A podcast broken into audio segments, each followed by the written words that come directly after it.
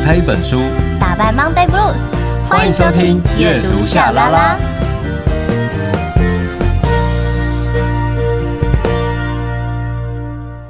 欢迎收听阅读夏拉拉，我是夏雨桐，我是陈夏明。记得在 IG 粉专搜寻阅读夏拉拉，追踪订阅，设定抢先看。不是啊，如果你要这种 tempo。你干嘛不早点说？我前面那么，我前面那么雀跃。他想说，哎、欸，怎么怎么突然这样？怎么突然变一个另外一个感觉？因为真的被时钟给逼急了。因为上一集我们有讲到说，就是要进入第四季了嘛。可是我觉得每一年的第四季真的让人压力都很大哎。嗯，我通常最近在想的事情是。什么时候要凉一点？哎、欸，可是我真的觉得，因为讲到四季啦，题外话、嗯、就是突然觉得，台湾现在就是天气真的没有像以前这么四季分明的感觉。对啊，而且真的要冷的话，好像要等到一月、二月才会有那种对啊。冷的感觉，然后凉爽的话，好像是十一月对。才会比较凉，好像都是到到年底的时候。因为我从八月就开始在嚷嚷着说，请问秋天要来了吗？有啦有啦，其实有啦，在八月份的时候，其实会感受到晚上的空气比较凉一点点，没有没有那么闷。对，欸，可是不能这样讲，因为我在桃园。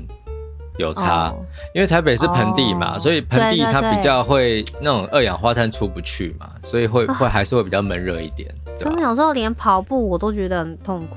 哎、欸，你还有在跑步哦？有啊，有时候还是一个礼拜可能一两次这样子。哇，那你好厉害，你好你好健康哦。可是我就是悠闲悠闲跑啊，悠闲跑哦，悠闲跑是什么？我最近呃有时候有运动，就是脸书都会推播一些不同的运动方式到我的我的墙面来，然后我就有看到一个东西叫做超慢跑啊，我知道我知道，最近很流行。对，然后有一个教练，他就是会专门教人家超慢跑，然后对，而且他那个影片上面就是会搭配那个滴嘟滴嘟滴。嘟嘟，我知道，我知道，我知道你说的，我知道，我知道。我觉得好可爱哦！天啊，欢迎大家。所以你有在超慢跑吗？我没有哎、欸，但是我现在，因为我还是会去健身房运动嘛。然后，可是我现在本来吃完饭我都会散步一两个小时，就走一万步嘛。嗯、但我现在可能会走到可能七八千之后，我就会用。就是去刷 U bike，然后骑 U bike 耶！我现在已经是可以自由自在骑 U bike 的人了。哦、不错哦，你现在还有在重训吗？重训的话就一个礼拜一次啊，我通常都是一个礼拜一次而已。对，然后其他的可能是做一些，哦、可能是飞轮啊或者什么的。哦，懂，就是一些有氧的一些运动，对，心肺类的。对对，像我。最近，呃，因为我前面有段时间，因为我的教练他就是去生小朋友嘛，嗯、然后坐月子什么的，所以有休了一段时间。然后，呃，再回去做重训，我真的觉得有种很微妙的感觉，嗯，就是真的只要一旦你休息，一旦你放掉，虽然可以再回来。可是你会感受到那个差异，对，就是说我突然明白为什么有一些人如果真的运动了一段时间不动了，就尤其是重训的人，他会真的很难再动，是因为。可能过去的动作的流畅度啊，你身体的那个肌肉的数值状态比较好嘛？对，所以可能你后来摸索出你一个这样子形成肌肉的轨迹。可是当你放了一段时间之后，你再回来，你就会发现你要再度的启动，然后让你的。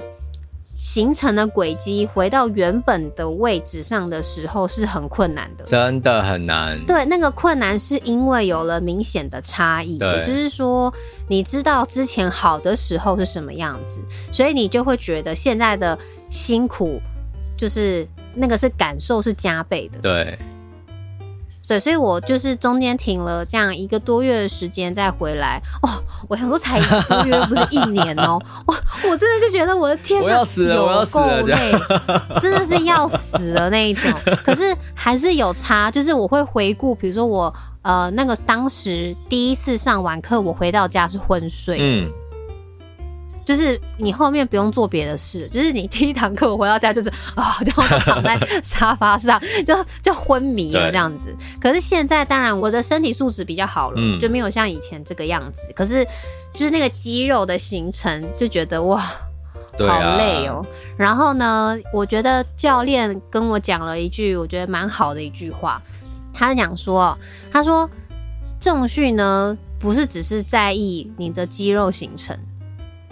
嗯，重训它是可以让你了解你的身体状态，嗯，而且这些身体的状态，你没有透过重训你看不到，就比较难看得到。对，就例如说，呃，我前一阵子一个月放掉了，然后因为我有经历那个椎间盘突出嘛，对，所以姿势又突然又不良啊什么的，嗯，然后我再回去重训的时候，比如说我就发现我左边的肩胛骨比较凸，哦，哦，比较凸出来。然后在做某一些姿势的时候，两手要夹，啊，对。可是呢，我右手夹进来，但我左手夹不进。可是我的感受上是我夹了，对。可是照片跟影片，我的左手就会比较翘高一点，对。然后跟屁股的那个微笑线，呵，就是右边有高一点点，就是等于两边大小也有一点不同哦。哦，那这些都是必须透过，比如说在做重训，可能一些力量上，你的肌肉上的平衡，就是有办法去观察到这一些很细微的，而且你没有人帮你看你，你也不会知道。是啊，真的。对，所以我我就这时候就觉得哇，真的重训也不是说只是为了要雕塑你的身材，嗯，然后什么要漂亮好看还是什么的，嗯，真的是在你身体上的肌肉的平衡，它。可以透过这样的重力，就是这样的重健身的这个重力的训练，然后来达到跟看清楚你身体的状态，对，此时此刻的状态。哇，这真的很重要哎，很重要啊！所以大家其实，我觉得一个礼拜一次，或是你要两个礼拜一次的重训，我觉得都 OK。但我所谓的这个一个礼拜一次或两个礼拜一次，是指有专业的、适合你的健身的教练。对，因为那个跟你。平时的工作习惯跟生活的姿势有关系。对，比如说我会有一点左右大小臀了，好微微的，嗯，那个就跟我的坐姿啊也是会有一点关系。对，然后因为我左边本来就比较弱嘛，然后我因为椎间盘突出，我是不是有一段时间左边就不太敢动？嗯，所以我就一直在右边动，然后我右边本来就比较强了。对，所以在做有些动作的时候，对，你知道我右手我可以还可以推推出去。我做到在第六下之后，我的左手就推不出去哦，oh. 但我的右手还可以做哦。你知道那个幅度是有差到三十度那一种的，哇，差到这么多，对，就很扯。可是这个都是你没有去练，对，你没有去练，你没有办法感受到你身体的不平衡。对，而且有一个人在旁边看着，我觉得比较安心一点啦。对啊。对啊所以我觉得，如果大家平时没有什么运动习惯的话，说不定你可以在剩下的这三个月，给自己小小的制定一个目标，就是可以去重训，然后找一个专业的这个健身教练。你两个礼拜一次，其实也都 OK，因为毕竟有时候也是会觉得，你知道，教练课当然会贵一点啦。对。可是我觉得一定要找适合你的哦，嗯，因为我觉得我之前是有找过几个，嗯，我有遇过那种。拼命要你练，对，但他不是看你的身体的状态，嗯，所以你今天去练身体，你的要求是什么？你要先想得很清楚，对，因为有些教练会觉得我没有给你加重，感觉啊，今天功课给你给不足，超不够足，嗯，因为他想要让你马上看到成效。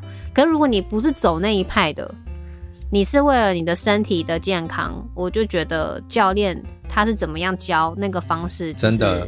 你都要去评估，都要去试上一下，对，不要马上做决定。便宜不代表一定好，但是当然贵也不是也要花的值得。对对对对，贵也要花的值得，因为有些人会想要贪便宜，嗯，好。可是我觉得好的健身教练他的就是经验的累积很重要，因为这是很容易会受伤的。你练错代偿，真的很容易受伤，真的。对，你另外一块肌肉就会乱长，就比如说像你的那个那个叫什么肩膀上面这个肌叫什么肌？嗯，我不知道。这个叫什么？就很容易会肩膀看起来很厚很高。对。哎、欸，你突然忘记了，反正有时候它代偿，像比如说我的肩膀会内旋，就是我会往内转的。那如果我代偿，它会用到我旁边的肌肉，就是我的三头肌或旁边，其实都没有用到力，我会用到别的。嗯，可能那个是一个习惯的养成。是，但如果教练没发现，他没有去调整你的动作，你才认真做了四组，那代表这四组你都在代偿你别的肌肉。对，然后你就练错位置，然后就会。变得长得很奇怪，你就会你就会受伤了，你就会受伤。对，好，真的，我觉得我本来也没有想要去上那个教练课，可是因为真的是我深受手伤之苦，所以后来才决定就是去上，嗯、然后的确有比较了解自己的身体运作。然后我我有一些朋友啊，嗯、他就是选到比较不适合的教练，然后又硬着头皮上。后来就产生一些纠纷，所以要提醒大家，就是你你真的就是上了之后，你你还是可以调整的。然后要签约又是什么，但还是要自己留意，就是呃不要让自己吃亏了。然后剩下二零二三年剩下三个月，所以我觉得大家可以重新思考一下健康这个议题。然后在今年开始暖身哦，好，剩三个月好好暖身。那明年的话可以多做一点准备。那我们直接来进入本期的内容是什么？时间不够用，还有拖延症，拜托来读这两本书。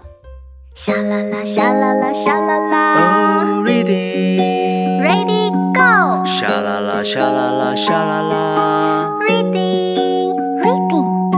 沙啦啦，沙啦啦，沙啦啦，沙啦啦。沙啦啦，沙啦啦，沙啦啦，沙啦啦。Oh, reading。哦，阅读，沙啦啦。有，我有，大家都有吧？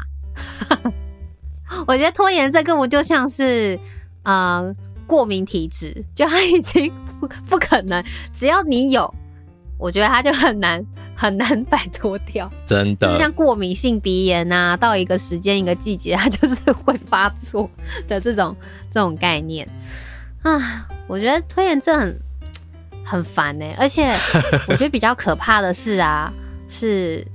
呃，我以前没有那么拖延的，但我觉得我这一两年开始有拖延症，是我带坏你吗？才不是，不是，不是，是我觉得，我觉得那个应该是说心里面有压力，所以你有拖延症，是不是很不想面对？嗯、然后我就在想说，那如果不想面对而有了拖延症？那我一开始为什么要接受这件事情？我是不是其实没那么喜欢做这件事啊？或者是我是不是被逼的？我觉得我理应应该要做这件事，可是它不是我可能真的想做，或者是我没把握做好，所以我拖延。然后想到这些，觉得很烦，有没有？啊，就更拖延。真的，阿长。对啊，好烦！我现在也有正在被拖延的事情，我现在。头好痛，我也有，而且而且你刚才讲的那些啊，嗯，你知道我的话又比较不一样，因为我我是自己创业的，然后有一些其实我在做的事，多数都是我想做的事，可是呢，嗯、我的拖延症有时候也是很严重。我后来发现到啊，其实我的拖延症来自于我的身体已经觉得我的工作密度太高了，嗯、所以他就是不想要工作了。我的身体在。呈现出一个推开工作的状态，但是我的大脑会有一个焦虑，嗯、就是说我一定要把这件事做好，所以这种就是拉扯的状态，你就会更不想做任何的事情。甚至，嗯，甚至怎样？嗯、你说，你说，有时候啊，就是不是说我们自己真的觉得被逼了，或者是我一定很讨厌这件事或者什么，因为你就算做你喜欢的事情，做的太多，嗯、你的身体还是会到一个临界点。懂。真的，所以大家不要忽略身体发出的警讯。对，而且应该是说，有时候啊，就拖延了，对不对？然后比较可怕的是，可能也没有去做一些其他有用的事。嗯，然后就宁愿摆烂。然后那个，比如说你去追剧，然后去追了一部你根本也不喜欢的剧，然后你会用快转的方式看，可是你你就是不想动脑，你就是只想要快转，然后就是很简单的去接收一些很无聊的一些可能好笑的东西啊，或是一些某些情节，然后你可以让你先不去想你现在有压力的事情，可能它就会变成一个恶性循环，就觉得蛮烦的，然后。婚姻像刚刚夏明说的，就有时候我们决定的事情，可能也是我们自己喜欢的事。然后我也在思考，有时候是不是太喜欢也不行啊？真的，真的太喜欢一份工作，是不是就是会出问题呢？会，对不对？就是。就就是我刚刚就是在听夏明在说的时候，我我也在思考的事，就当然前面讲的是说有些我们可能被迫啊，硬着头皮接的工作或干嘛，可是有些时候我们，尤其是现在我们长大了，我们有一点年纪，我们可能稍微可以自己去做主决定我们要做的事了。明明是我们可能也喜欢的，可是为什么一最后事情会变成这样？嗯、好。就是蛮蛮奇妙的，所以听众朋友有没有嗯跟我们一样有这样的困扰呢？嗯、尤其是到了这个就是下半年的时间，就只剩下这三个月了。那我觉得一定会有更多的是得要在今年底要完成的事，嗯，然后不止今年底要完成，可能明年的计划，明年有一些东西也要开始准备的去，就是去预备啊等等之类的。那时间到底应该要怎么用呢？为什么老是会觉得追不上时间呢？追不上时间，光这一句话会不会就是一开始我们就是摆错了重点？我们是不是就不该去追那时间呢？然后时间应该要怎么去看待它呢？对。感觉这一集的来宾要请奇异博士出场，哦，就突然想到奇异博士，但不是啊。我们今天要跟大家分享书，我觉得也蛮有意思的，或许可以让你颠覆对于时间到底该怎么样的管理，哦，就是会带给你一些不一样的想法。那接下来就来介绍我们今天这一集的书单。上班久坐代谢差，肚子好胖怎么办？起来！阅读夏拉拉陪你一边深蹲一边阅读，没有读完不能休息哦。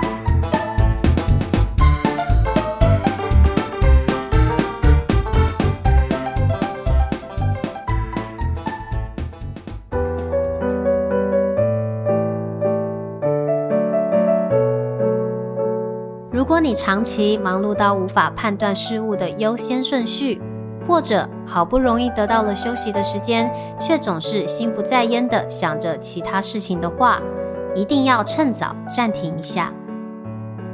池田千惠，Me Time，兼顾工作和生活的时间管理术，究竟出版。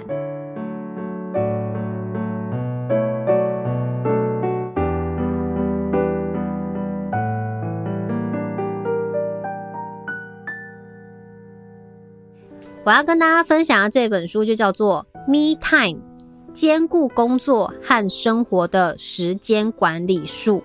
嗯，这本书呢，它是日本朝活，好、哦、朝活就是就是早上他四点就会起床了，好就开始。太早了。他是日本朝活第一人啊，不再延迟心中渴望，实践性超强的时间管理术。可是呢，虽然他是日本朝活第一人。但是在前言，他也说了一句我觉得蛮棒的一句话哦。对，他就讲说，因为他跟大家讲提倡了早上四点起床，可是其实他说这个招活要早起，只是说在于这个时间上、心态上这个时间的运用度，他觉得这样子很不错，他这样子去分享。可是真正的招活是，你不管几点开始，它都可以是招活。嗯。你不应该拘泥时间，你几点都可以是招呼。其实这一位作者他本身原本是这样想的，只是因为当初定了一个他早上四点就起来，所以他也会有压力哦。他就会开始觉得不行，如果我明天早上四点没有起来，被人家发现，我就不是招活第一人了。就是真的是拿石头砸自己的脚哎，怎么会这样？哎、欸，他就开始有压力喽，然后他就会开始怎么样呢？减少他的时间睡眠，我觉得很可怜，就是。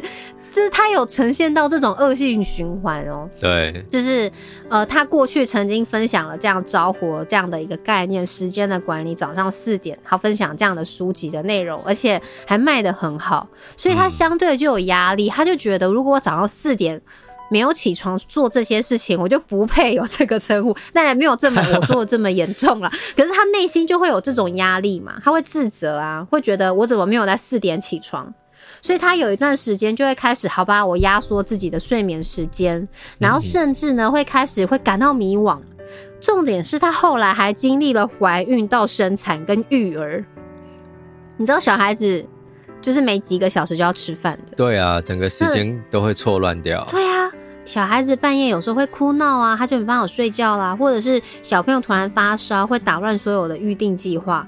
我就问这样的情况，你要怎么样早上四点起床？你告诉我，你告诉我，都不要睡好了，太恐怖啦。对，然后他就开始讲说，所以他的这个早睡早起的作息就完全乱了套。他就觉得这个着火养成人生早起的习惯，变成他束缚自己的诅咒。对，你看有多严重，变成诅咒了。对，所以呢，嗯、呃。他在经历这一段时期哦，他重新的想要带着大家来讨论，就是到底什么叫招活？其实讲的不是早起，其实他讲的是要怎么样去利用自己的时间，如何去做一个时间上的分配。好，所以这一本书的书名叫做《Me Time》。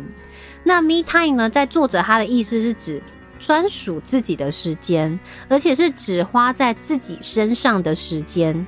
好。就是叫做我时间，好，就是我时间 me time。那类似的用语可能有叫 my time 嘛，就是我专属自己的。可是其实意思不同哦，好，my time 有点像是我放松身心的独处时间，所以跟我时间 me time 是不一样的。这个后续我们可以就再来讨论这个 me time 跟 my time 的差别是什么。我们就是先来聊下这一位作者，这一位作者他叫做池田千惠。那他过去就是他还有一个叫做朝六十股份有限公司，你看听起来就是超级早起，而且还是叫什么早起教练哦，国家认证的什么职涯顾问啊等等的。那他就是在二零零九年出版了一本叫《清晨四点起床，让一切都运作良好》，然后。成了畅销书之后，就变成了招活第一人的称号。那在这个过程当中，呃，我觉得就是包括可能他经历生活上的一些转变嘛，因为有了小朋友啊等等的，所以他后来觉得其实招活他要讲的一直都是利用时间。那怎么样让在现代的我们哦，就是上下班的分界线可以清楚一点？对，因为现在有很多的工作是可以在家工作或网络就可以完成的工作，可是你会发现自己好像都没有休息的时间。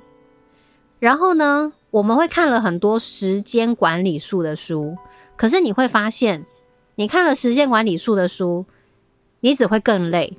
为什么呢？因为我后来有研究他的说法，然后我就去醒思一下我对于时间上的安排。我们、嗯。一起来讨论一下二十四小时会怎么处理好了。假设我今天起床，比如说我要出门，我工作的时间是四个小时，我可能就会处理完一个工作。可是因为已经出门了，我就会想，那我是不是在呃跟别人原本有要什么约，有什么开会，我就放在这一天，因为我都出门了。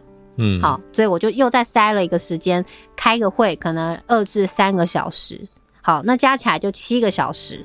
可是因为我出门啦，那还会有个晚餐的时间呐。如果我中午就出门的话，那既然要晚餐，我是不是也跟别人刚好也可以约之前原本要约的一个这个 social 的一个可能一个行程？好，可能他不是朋友的，他有一点办工作室的邀约，之前有在问要不要吃饭。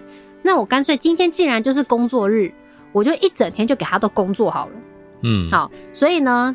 我就可能工作的时间这样的感受度，虽然有加吃饭，可是从一开始的第一个工作到最后结束回到家，我可能花了十二个八至十二个小时。嗯，那累回到家，累累累，可是你还要回去，你可能还要整理一些其他相关工作的内容，你可能要收信啊，对不对？你还是会有些小后续，今天总结别的新的事务、工作事务进来找你，你回家要去整理，你回家可能又花个一两个小时在整理今天新进来的工作相关内容，或是今天讨论完的工作计划，然后你才开始是自己的时间，自己的时间可能又包含了，诶，我缴了电信费了没有？我家里的东西这个整理了没有？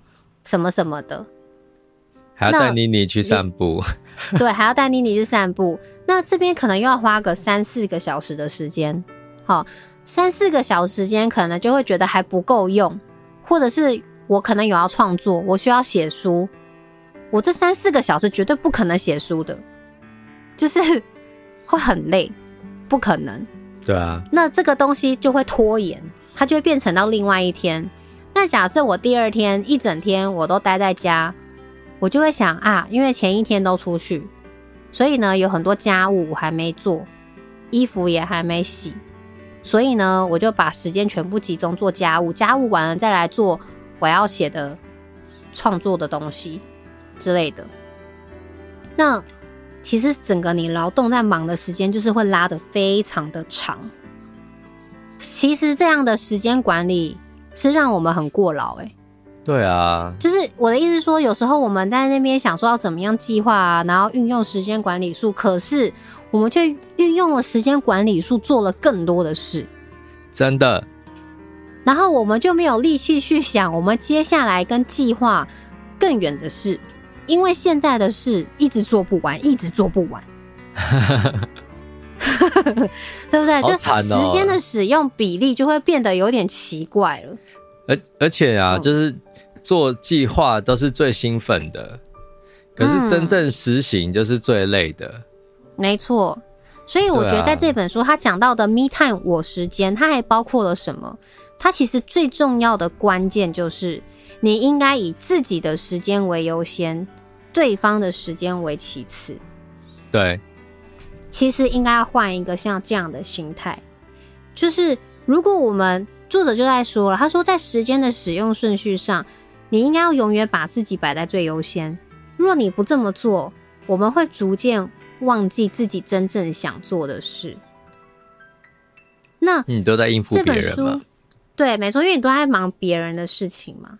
然后呢，在这本书，他在一前面先跟你讲什么叫 me time 之后，他会告诉你。什么叫做是你优先？就是你自己心里想要做的事。那这个优先想要做的事，其实并不是要你很自私啊，还是干嘛什么的，不是哦。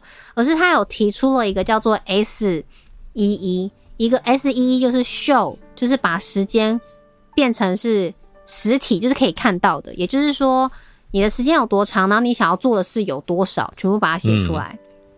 然后再来就是 edit，就是编辑时间。第三个是 enjoy，嗯，享受时间。嗯，那这个的重点就是你必须得先把你所有的事情都摊出来，摊在阳光下，然后呢，你再去分类，编辑时间，去厘清什么是你必须要做的，哪一些是你想做的，这个就有差。那个就是有关于你的一个先后顺序。对。然后再来享受时间，就是当你做这件事情的时候，你的心态就是完全的把这件事情你享受在其中，然后把事情给做好。嗯，那这时候你当然就会觉得，诶，我有在我自己的计划当中，然后我觉得我不会忙了老半天，却觉得我被时间追着跑。对，或是我努力在追时间，好，就没有奔跑这件事情。然后再来是，他有提到说，其实时间要以秒来做一个单位来看待。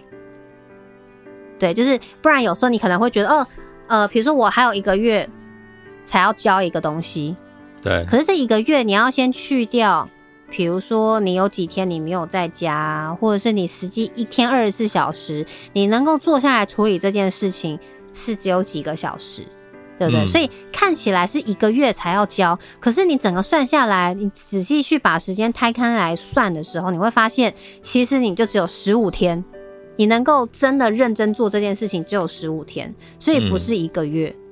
对，所以怎么去看待时间，也是一件，就是蛮重要的事情。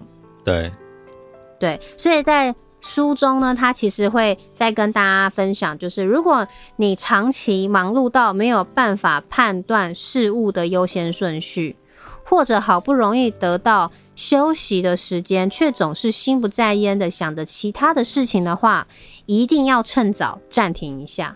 对，因为再持续下去，其实就是会出错啊。嗯，因为你总是急急忙忙的嘛。对，而且那。嗯，他这本书我觉得很有趣哦。他除了告诉你，就是呃，你可以怎么样来分配自己的时间，然后怎么做，然后就是当你规划好之后，可以投身其中，好好享受之外，他有讲到一个概念，我觉得很有趣。他说，消磨时间本身并非坏事，当自己不知不觉浪费了时间，或者时间溶解于无形之后所陷入的。自我厌恶状态才是坏事。嗯，我觉得这句话解救很多人呢、欸。对啊，就是我觉得还有一点，我觉得我从他这本书在探讨我时间的时候，我就意识到，就是呃，我们的有些人可能是比较属于讨好型人格，哦，就是会很想要把别人事情都先做好。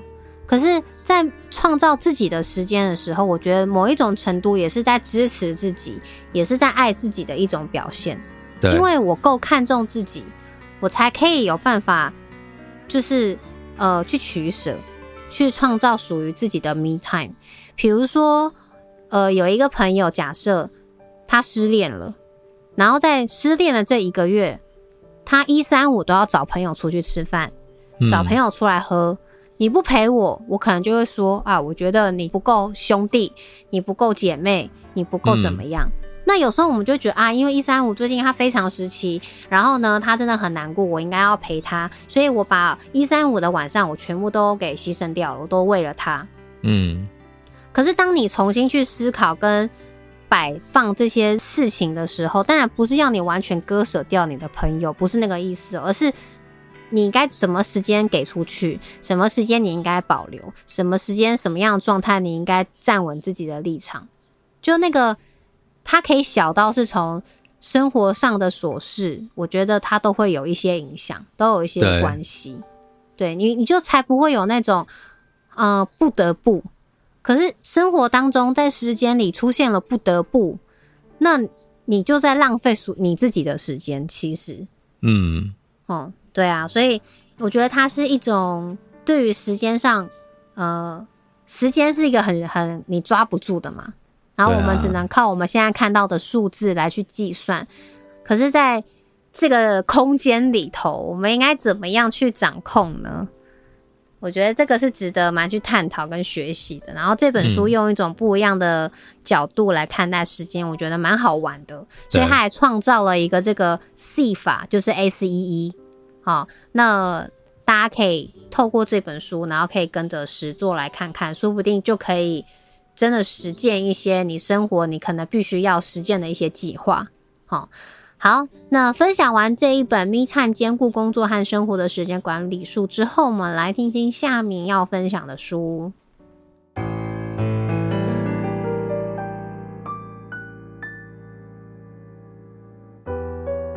前有村上春树。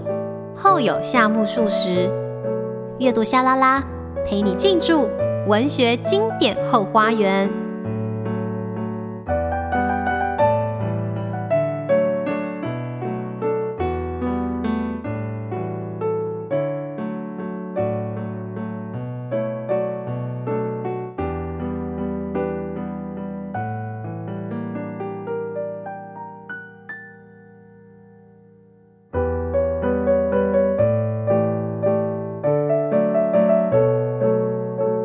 时间管理说穿了很简单，就是在管理自己。而管理自己不能只是依靠手段，还要依靠对被管理者的深刻认识，也就是对自己的深刻认识。电脑玩物站长 Acer，时间管理的三十道难题，为什么列出待办清单更拖延？帮你克服拖延，养成习惯，达成目标。创意市集出版。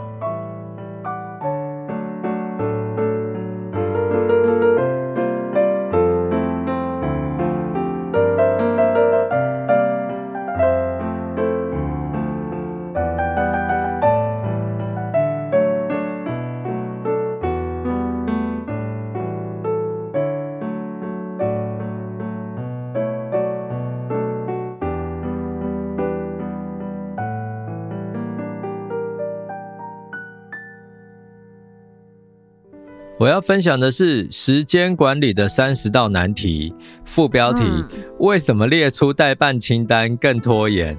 帮你克服拖延，养成习惯，达成目标。对啊，到底为什么啊？其实前面一开始的时候还行诶、欸，嗯，就是说不会拖延，就是列出代办的时候，而且有时候会觉得打勾很爽快，就是完成的时候，然后会有一段时间很热衷想要去打勾。对。但是有一 一段时间之后就做不下去，因为他他一样会回到一个状态，就是我们在定这些工作目标的时候都很有趣、很兴奋，因为在那个过程当中，我们在想的是我们要透过做这些事情让自己更好。嗯，但定了目标之后，你要实行，哇，那是另外一回事，因为它就变成是工作了，你就真的要一个一个把它做好来。那它是无法逃避的，它不是脑中的那种你知道多巴胺分泌的状态。嗯，懂。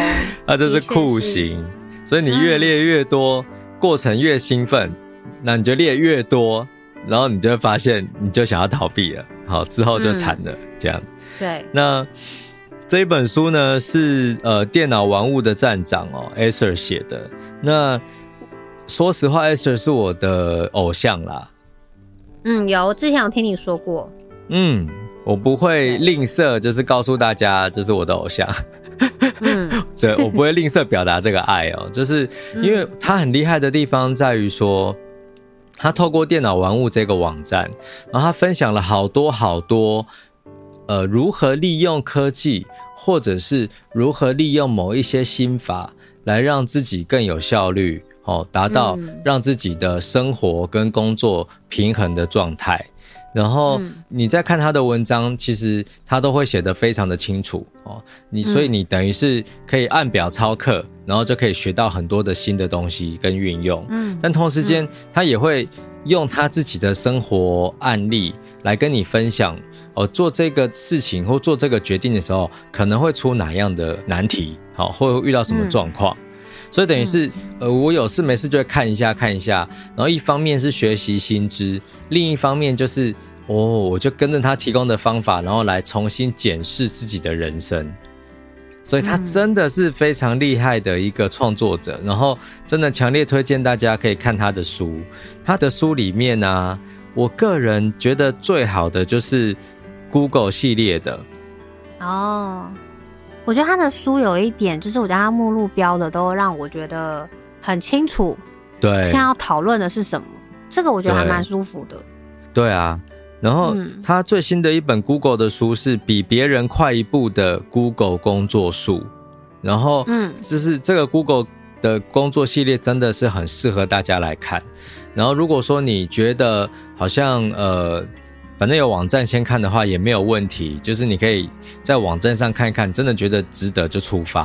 然后他平常也有开一些就是时间管理的课程，或者是说像是 Evernote 啦，或者是怎么做笔记，然后这些课程，就欢迎大家可以去追踪电脑玩物的这个粉专。然后我进入，他就是我的那个推。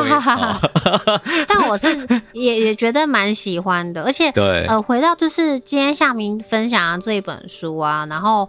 我自己很喜欢他在讲为什么没办法自律这件事，欸，嗯，就是尤其是他有提到，就是说时间管理不是牺牲，因为就是有提到，像我刚刚不是有一个举例，就讲说哦，可能跟朋友，可能他一三五都要你陪，但我觉得那个是某一些的状态，然后也很自然的，我们都会觉得时间管理就是要把玩乐啊、休息都要把它给牺牲掉，嗯。好，所以但你一旦牺牲了，就会觉得不满，对，你就会觉得很讨厌呐，然后就拖延，就开始憎恨这件事，就要拖延一下。没错，所以我觉得他底头写的这一段，我自己也是还蛮喜欢的。对，那呃，时间管理的三十道难题这本书，其实它有很多的呃实用的小配包哈。可是因为我觉得这些实用的小配包，大家可以自己来看。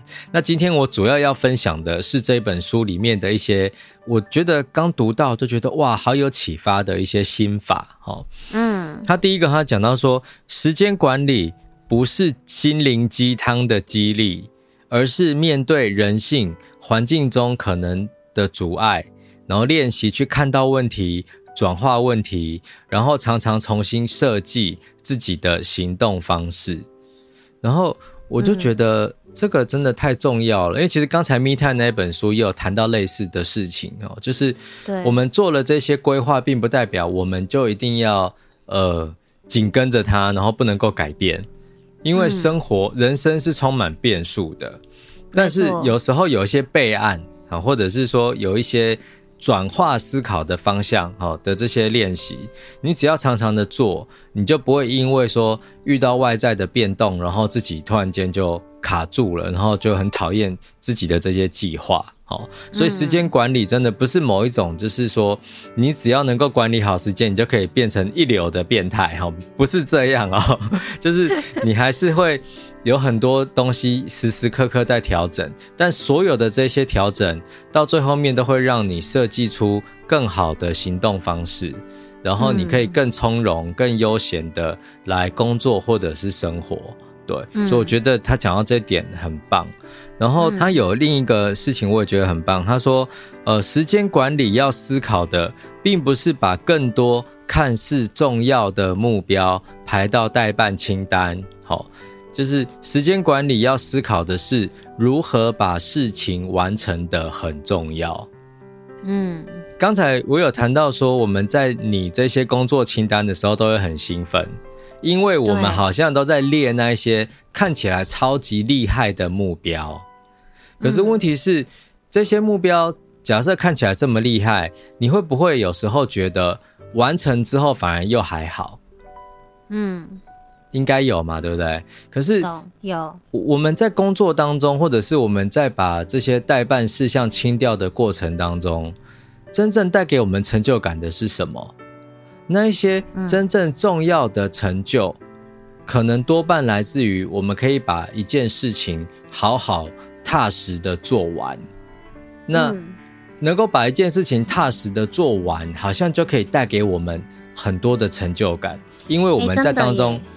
对啊，因为我们会得到更多怎么样做事的练习方法嘛，我们会更踏实一点点啊。对对对，像我有时候会把大办事项，我会把洗衣服啊，然后 洗厕所啊，我会把它写进去，就是几个重要的事情的中间，我会穿插一些这个琐事。对，可是就是可以完成的，然后也可以做好的事情。然后你会发现到说，会觉得心情很好。对，因为你你真的是把这些小的事情，或者是看起来很朴实的这些事情都做好了，那你可能因为你在做这些普通的事情当中有了新的学习，或者是看到新的角度，那它又可以运用在其他的目标上，那你就会发现哇，这真的太有成就感哦。所以说，时间管理它真的不是说把你的待办清单塞得越满越好。然后让你的代办清单越华丽越好，而是真的让你可以真的把事情踏实的做完。然后当你真的可以做完这些事情，那这些事情就是重要的事情哦。然后他还有一个概念，就是我也觉得很很受用了。他说，时间管理其实很简单，就是管理你自己哦。那管理自己呢，不能够只是依靠手段，还要依靠就是对。被管理者的深刻认识。哦，那因为我们谈到管理自己嘛，所以就是你要对自己有更深刻的认识。哦，这个很重要诶，因为有时候我们在看到某一些类似这种时间管理的书啊，或者什么，我们就会立刻觉得说我要套用它的模式，然后我一定要想要试试看，然后对，但实际上你在尝试的过程当中，你还是得要思考到，诶，这些方法是不是适合我？嗯，然后你也要容许，就是说，你跟你的学习的对象可能有一些差异，你没有办法把别人的经验完全套用在自己人生上面。那因为我们的生活上，所以那个利基点太不一样了。对，就是你很难完全就是百分百的去套用，有点也是有点困难。嗯，所以说我我觉得他的这一本书带给我很多的启发，就是呃，除了说他真的提供了一些可以让你实际运用的方法之外，他让我重新思考到时间管理这个事情其实是跟自己更深层的沟通，然后是来带我们去思考怎么样去把自己的人生过得很好。哦，然后我在这里面最推荐的是他的书里面有提到说，你可以开始把你的人生专案专案化，嗯，我觉得这个很酷诶，就是我们每一个人不是都会做很多工作专案吗？对。但我们其实很少把我们自己的人生当做一个专案在经营。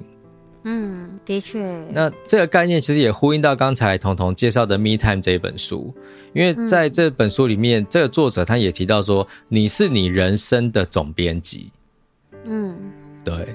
所以我们可以透过这两本书来重新思考，诶，我们今天规划的其实不是只有一段的时间哦，我们在规划的是我们的人生，我们如何让自己的人生过得更清爽，然后更有效率，同时间减少拖延，然后得到更多的时间。欢迎大家可以来读这两本书，不要太拼，刚好就好。阅读夏拉拉，陪你充实精神生活，慢慢追梦。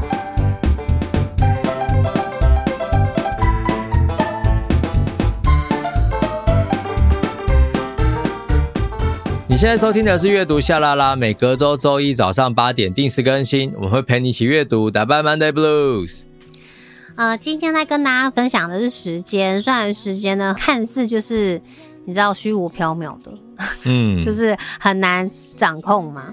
但是我觉得有一点很棒，就是我从呃夏明推荐就是电脑玩物书籍当中，他有提到一个我觉得蛮好的这个一个时间的小 tips，就是他说每一天留给你人生目标的时间。就是那个神圣的时间，嗯，也就是说，像我们有时候看到一些很厉害的招活的人呐，啊，可能是作家，比方村上春树啊，他也都是要早起嘛，对不对？对。可是其实你把他时间列表，你把他们这些名人时间列表你都把它摊开出来看，其实他都会有一个时间哦，都在做他自己，比如说他在创作，嗯，对他想做的事，那就是说你的人生目标，你的重要目标，你就把它变成一个叫做神圣时间。你可能没有办法一开始马上六个小时，可是你可以先从两个小时开始啊。只要你有这样子，每一天两个小时，定一个时间就做像这样的事情，那它就是像一种累积嘛。你可能从两个小时，你就可以开始推进，可以三个小时、四个小时，开始慢慢把它拉长。我觉得跟背单字也有一点像，就一开始我们可能背十个，可是人家就是说你背了十天啊，不就一千个吗？是的，对啊，有点有点类似像这样子的道理，只是就是说你必须得要先从小，你不要一开始就把目标设的很大，就是我要把这件事情做满六小时，可是这六小时对你来说可能会很累。嗯嗯，所以我也觉得夏明在分享这一本，呃，在讲关于时间管理的这件事，我觉得主要是思维要去转变，对，然后跟什么叫做真正的休息。那其实这两本书呢，都有针对像这样子的一个情况，都会给予一些很好的建议，然后大家都可以针对你自己的，比如说工作的时间呐、啊，然后或者是你的生活这些所有的条件，你可以去评估，然后可以各自的去取一些你觉得适合你自己的，那你就可以创造一个属于你自己的时间管理术。对，我觉得自己可以克制化是最棒的，推荐给大家。然后，如果说你有自己的那种时间管理心法，也欢迎你可以留言跟我们分享。然后听完这一集，如果你有更多更多想要推荐的增加效率的工具，你也可以跟我们讲。嗯，是的，好的，那就是感谢大家的收听，阅读香啦啦，我们下下周见喽，拜拜，拜拜。